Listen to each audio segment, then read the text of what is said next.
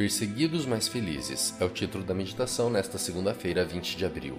Bem-aventurados sois, quando por minha causa vos injuriarem e vos perseguirem, e mentindo disserem todo mal contra vós. Mateus 5:10.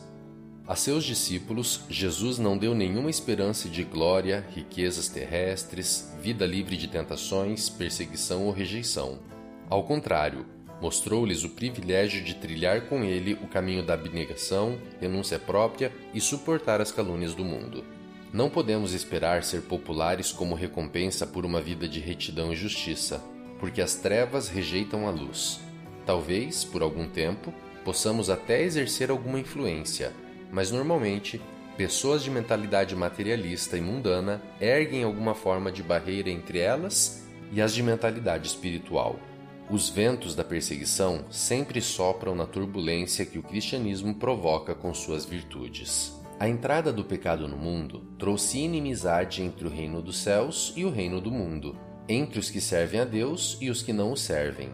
A Igreja Apostólica, como se sabe, foi perseguida implacavelmente pelo Império Romano. Em nossos dias, Países nos quais impera um radicalismo político e o extremismo religioso têm seguido o exemplo. De acordo com o Centro para Estudos do Cristianismo Global, em 2016, um cristão foi morto a cada seis minutos, em um processo que não será detido até a vinda de Cristo e o estabelecimento do seu reino de glória. Formas corriqueiras de perseguição são pequenas em comparação aos leões nas arenas públicas e às fogueiras nas praças de Roma bem como aos métodos e recursos utilizados pelos extremistas de nossos dias.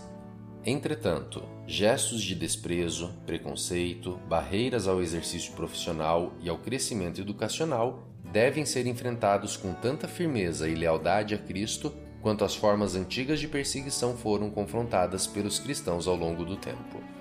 A justiça verdadeira e a pessoa de Cristo são duas causas pelas quais os cristãos do reino dos céus estão sempre dispostos a sofrer. A perseguição não os assusta, porque os perseguidores podem lhes tirar a vida presente, mas a vida eterna jamais. A calúnia não os espanta, porque os caluniadores podem manchar o seu nome, mas o caráter jamais.